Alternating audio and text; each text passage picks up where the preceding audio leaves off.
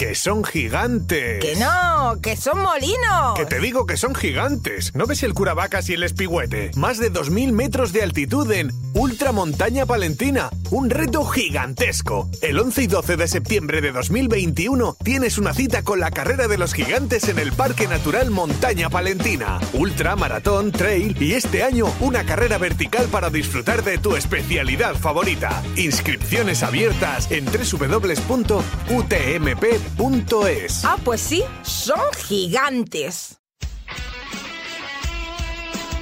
Radio Marca emoción. Radio Marca.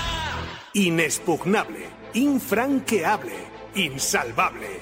Impresionante. Nada pudo parar al Ultra y la Cobatilla en 2020 y el próximo 2 de octubre regresa con su aventura más épica a la Sierra de Béjar. Corre de menos a más, de más a menos, pero corre. Enfréntate a los 80 kilómetros del Ultra, a los 40 del Trail o empieza por el X-Cross de 17 kilómetros para intentar ser el más rápido o el más entero en la línea de llegada. Y para inscribirse, corre también que se acaban. Toma nota. www.ultrailacobatilla.es. Impresionante. Landsport, tu marca de ropa deportiva. Landsport tu compañera de aventura y trail running. Si te gusta la montaña, disfruta de la mejor termorregulación, adaptación y ventilación gracias a nuestros productos de altas prestaciones. Vístete de LAN y olvídate del resto. ¿Dónde nos encuentras? En www.landclouds.com y en tiendas especializadas. Landsport, tu compañera de viaje. ¿Eres runner? ¿Eres trail runner? Solo Runners, tu tienda especializada en running Solo Runners, tu tienda especializada en trail running, distribuidor oficial de la Esportiva, Altra, Oca y Scott. Te esperamos en nuestra tienda online www.solorunners.com con los mejores productos y las mejores ofertas, hasta el 50% en outlet. Visítanos también en Valladolid en la calle Recondo número 31.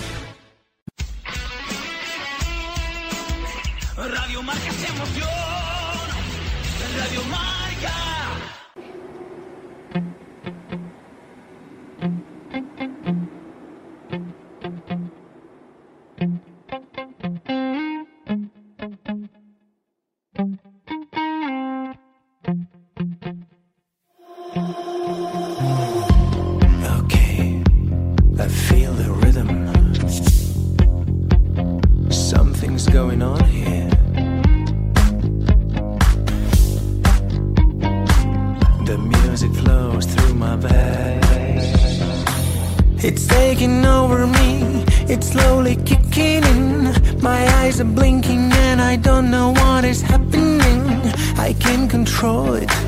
Don't wanna end it. There's no one here and I don't care. I feel it's safe to dance alone. Dance alone. Dance alone. Dance alone. Dance alone. Dance alone. Dance alone. Dance alone. Dance alone. Let this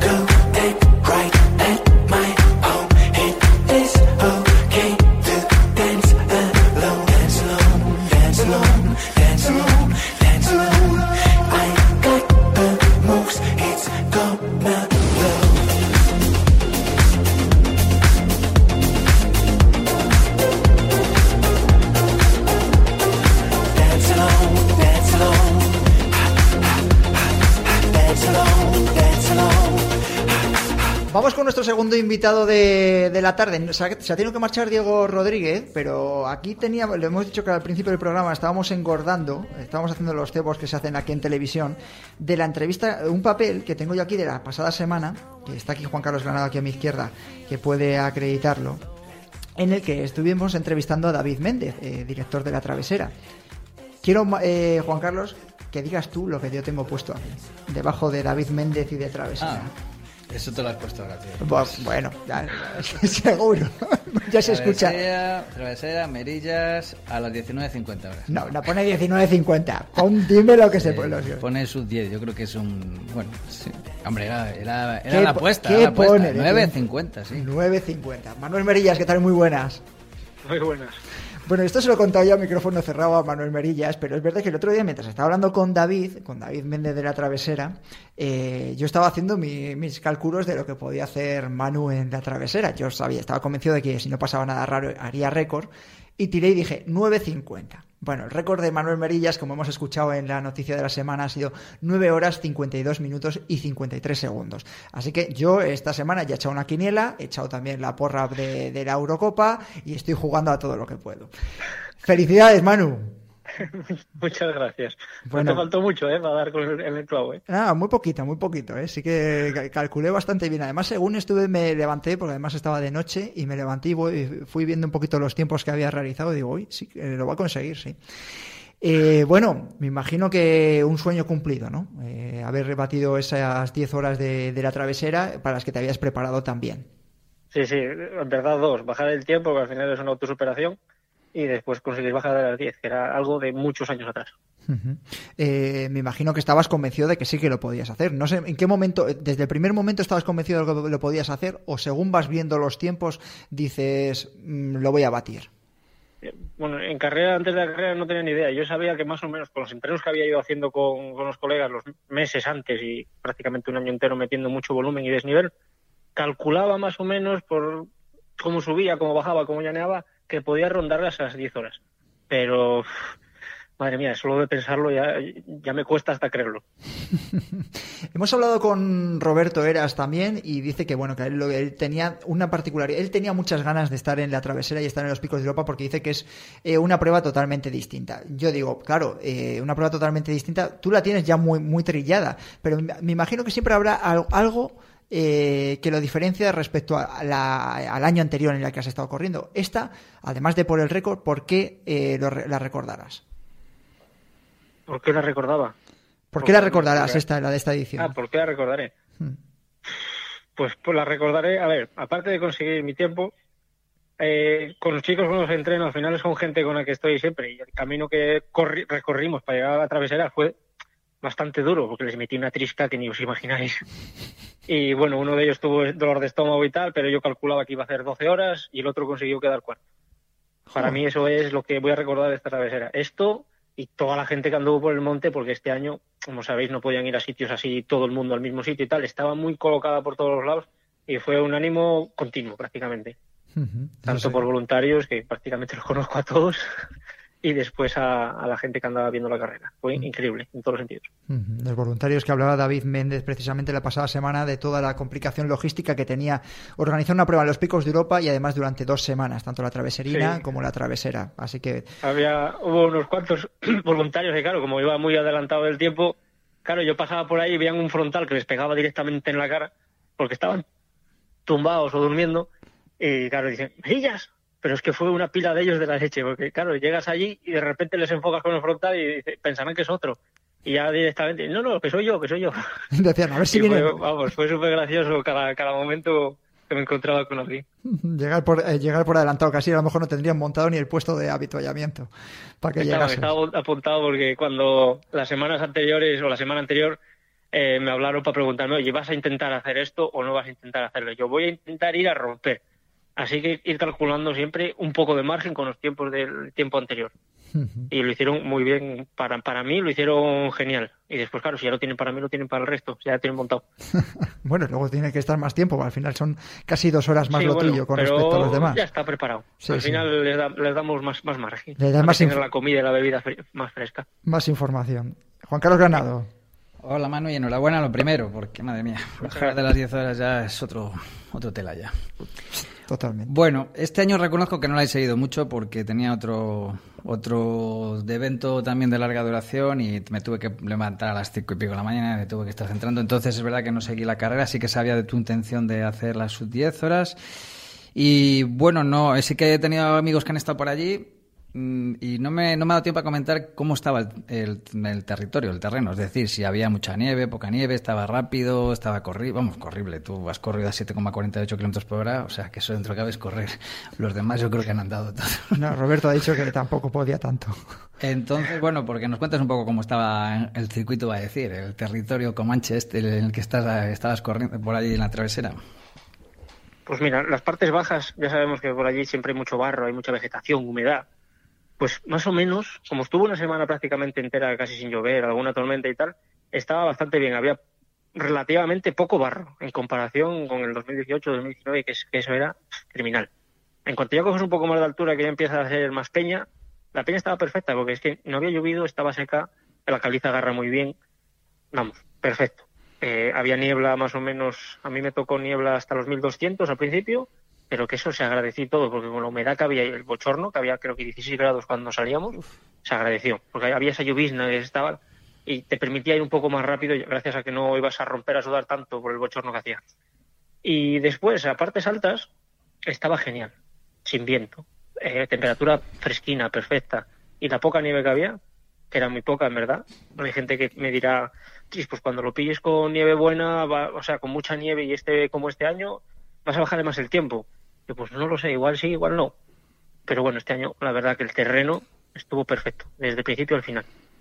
Bueno, pues hombre, lo de la nieve es verdad que en algunos momentos te va a ayudar, pero claro, en otros te va a frenar, con lo cual... Sí, al final, eh, ya sabes, el que tiene buen manejo en ese terreno anda muy parejo, mejora más en la nieve, pero también igual lo que gana eh, lo que gana bajando lo pierde subiendo. Ya, por eso digo, sí, sí. Es un poco complicado de saber si va a mejorar o no, pero yo tenía ganas de un año así, con poquita nieve. Oye, has dicho antes que les has pegado unas palizas de la leche a tus compañeros de, de, de, cordada casi. A tus pupilos, sí. A tus pupilos. Cuéntanos un poco así algunos detalles de la preparación, alguna salvajada, alguna anécdota que, pues, a contar.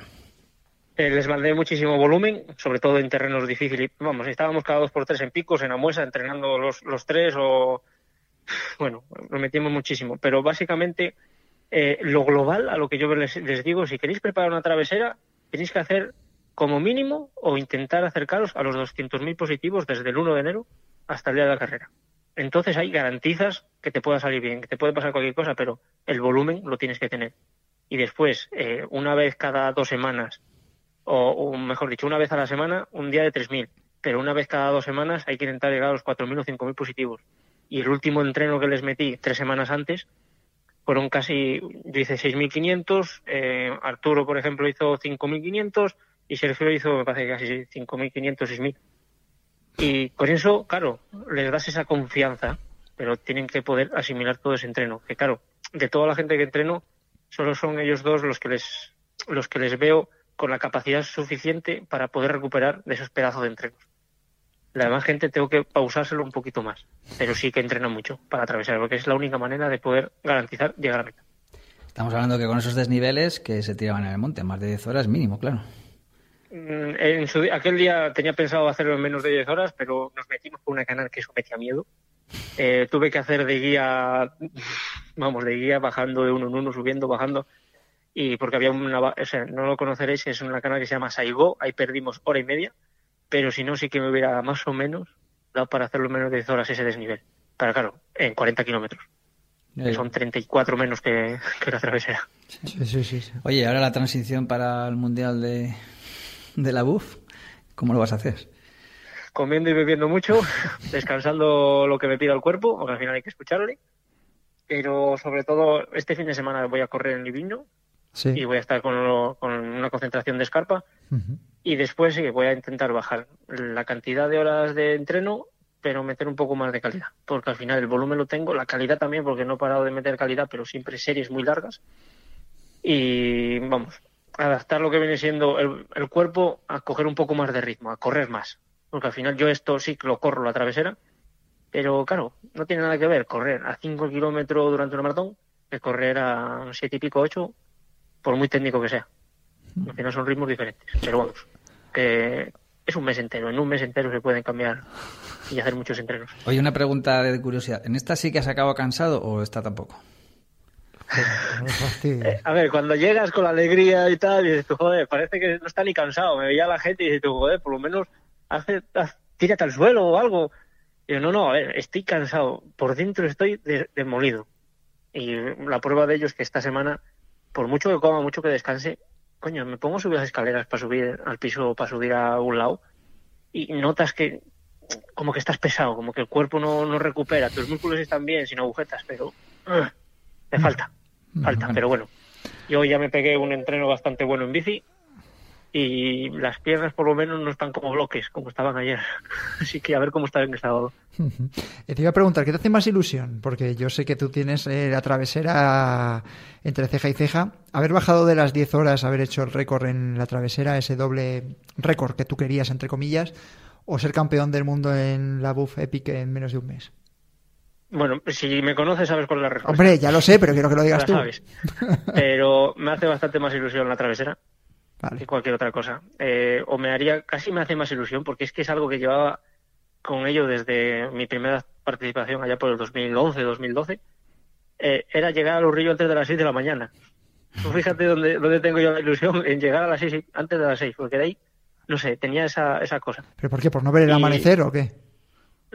Por ver amanecer bajando de, de Muñetas. Ya lo había visto en, en Orcada Caín, la había visto en el Urrillo, pero me faltaba verla bajando de Muñetas. Y fue, vamos, un momento pero mágico. Como sigas así, ves amanecer en Sotres ya. Sí, a este paso. no, hostias. Bueno, hay que apretar unos 15 minutos más. Por eso, por eso. Por eso te digo, sí, sí, como te pongas así, como sigas a este ritmo. Madre mía, el año, no, el año que viene ya lo tengo, o sea, yo ya he quitado de mi libreta el reto, yo creo que del más difícil que, que me había marcado. Eh, y, y siempre dije que si conseguía bajar ese tiempo, al año siguiente tenía dos opciones o tomármela con calma, llevándome empanada, llevándome tortilla, sentándome, estando tranquilo, como si hago 20 horas, me da igual, pero acabarla tranquilamente, o ayudar a alguien para que, para, o sea, ayudar a alguien para, para, para que lo pueda hacer. Ya bien sea alguien que pueda quedar, algún colega que pueda quedar el 18, el, con 18 o 20 horas, o alguien que diga, ostras, por ejemplo, Arturo o Sergio, igual si les no, no ayudarles de darles comida ni nada ni llevarles nada, simplemente decirles, oye, os marco el ritmo yo, vamos a meta. No sé, me gustaría mucho tomarme una travesera de otro estilo sin tener que ir con el corazón en la boca. Eso es distinto. Yo te iba a preguntar, ha habido una... Mm, siempre es verdad que además el público asturiano siempre es, eh, eh, como digo, muy vitalista, muy pasional también. Y bueno, a Kilian Jornet yo creo que le llevan lanzando la... Eh, pues le están tirando el reto desde hace años ya, ¿no? Para que aparezca por la travesera y que... Y están este muchos y están muchos soñando con ese enfrentamiento entre Kilian Jornet y Manu Merillas. Yo no sé cómo lo ves tú desde esta perspectiva. Cuando lees ese tipo de comentarios en las redes sociales, ahora mismo además en el gran estado de forma en el que estás tú, eh, te gustaría enfrentarte con él, me imagino, porque a, los campeones siempre os gusta enfrentaros entre vosotros, ¿no? Entonces, no sé si tú tienes de alguna manera buscar alguna prueba en la que vaya a ir Kilian Jornet o saber o algo, o de alguna manera si has hablado con él, has contactado con él, o te, ha dado algo de la enhorabuena, no sé, algo de decir, me gustaría enfrentarme a él, ¿no? En alguna prueba. Sí, no es la primera vez, ya cuando estábamos en la selección de, pues, de los de trail o de esquí en su día, no es la primera vez que se lo tengo dicho. Tienes que venir a la travesera porque te va a encantar, pero en ningún momento retándole. Eh, después de la cuarentena sí que hubo, hablando con él y tal, le dije, oye, pues tienes que venir, hombre, hacemos un tú a tú y tal, pero siempre, pues así como de colegueo. Pero sería algo, si viniera él, no que viniera estando a medio gas, no, no, prepárate que el año que viene vamos a, eh, hacer la travesía los dos, yo me preparo a muerte, tú estate lo más en forma que puedas, eh, vente por el verano que te enseño el recorrido para que no tenga ninguna duda de dónde están las fuentes ni nada y darle. O sea, eso sería... Mira, para mí sería como decir, ostras, bueno, mi padre siempre me decía, si quieres ganar, gana los mejores, ¿no? Eh, ahora me está costando encontrarlos en mi terreno, pero voy, yo siempre, siempre acabo yendo al terreno de que haga falta por ir antes o después. Por eso siempre os digo que tengas paciencia, que yo voy a acabar yendo. Pero sería, vamos, sería increíble que vinieran a, al terreno que yo más conozco, más, más mejor me defiendo, pues a intentar dar un espectáculo, porque al final damos un espectáculo de la leche. Perfecto, mano. Bueno, cuídate mucho. ¿Quieres preguntar algo más, Juan Carlos? No, no, ha sido muy explícito. Ha sido, sí, sí, da gusto. Yo estaba escuchando como los que como están escuchando el resto de los oyentes y la gente que está viendo a través de YouTube, con la boca abierta, que teníamos muchas ganas de hablar con Manu Merillas. Manu, cuídate mucho. No te, no te he puesto nada de tiempo de liviño ni nada. La próxima vez que vayas a hacer una prueba me dices y calculo tu, tiempo. A ver si jugamos a la quiniela, si quieres lo otro. Ahora ya puesto, ¿vale? puesto. Ahora ya puesto, sí, claro. Puesto. bueno, cuídate. Te lo he pasado. Ah, para la voz pongo yo aquí un tiempo también. Lo dejo aquí puesto y además lo, se lo enseño a cámara. Cuídate mucho, Manu, que, vaya muy bien la temporada, ¿vale? Cuídate. Igual, igualmente, un abrazo para todos. Un abrazo para todos. Escuchamos pista de, del Trike. Tercera pista. Su altitud máxima se ubica a los 1800 metros para alcanzar un pico rematado con un tramo de escaleras.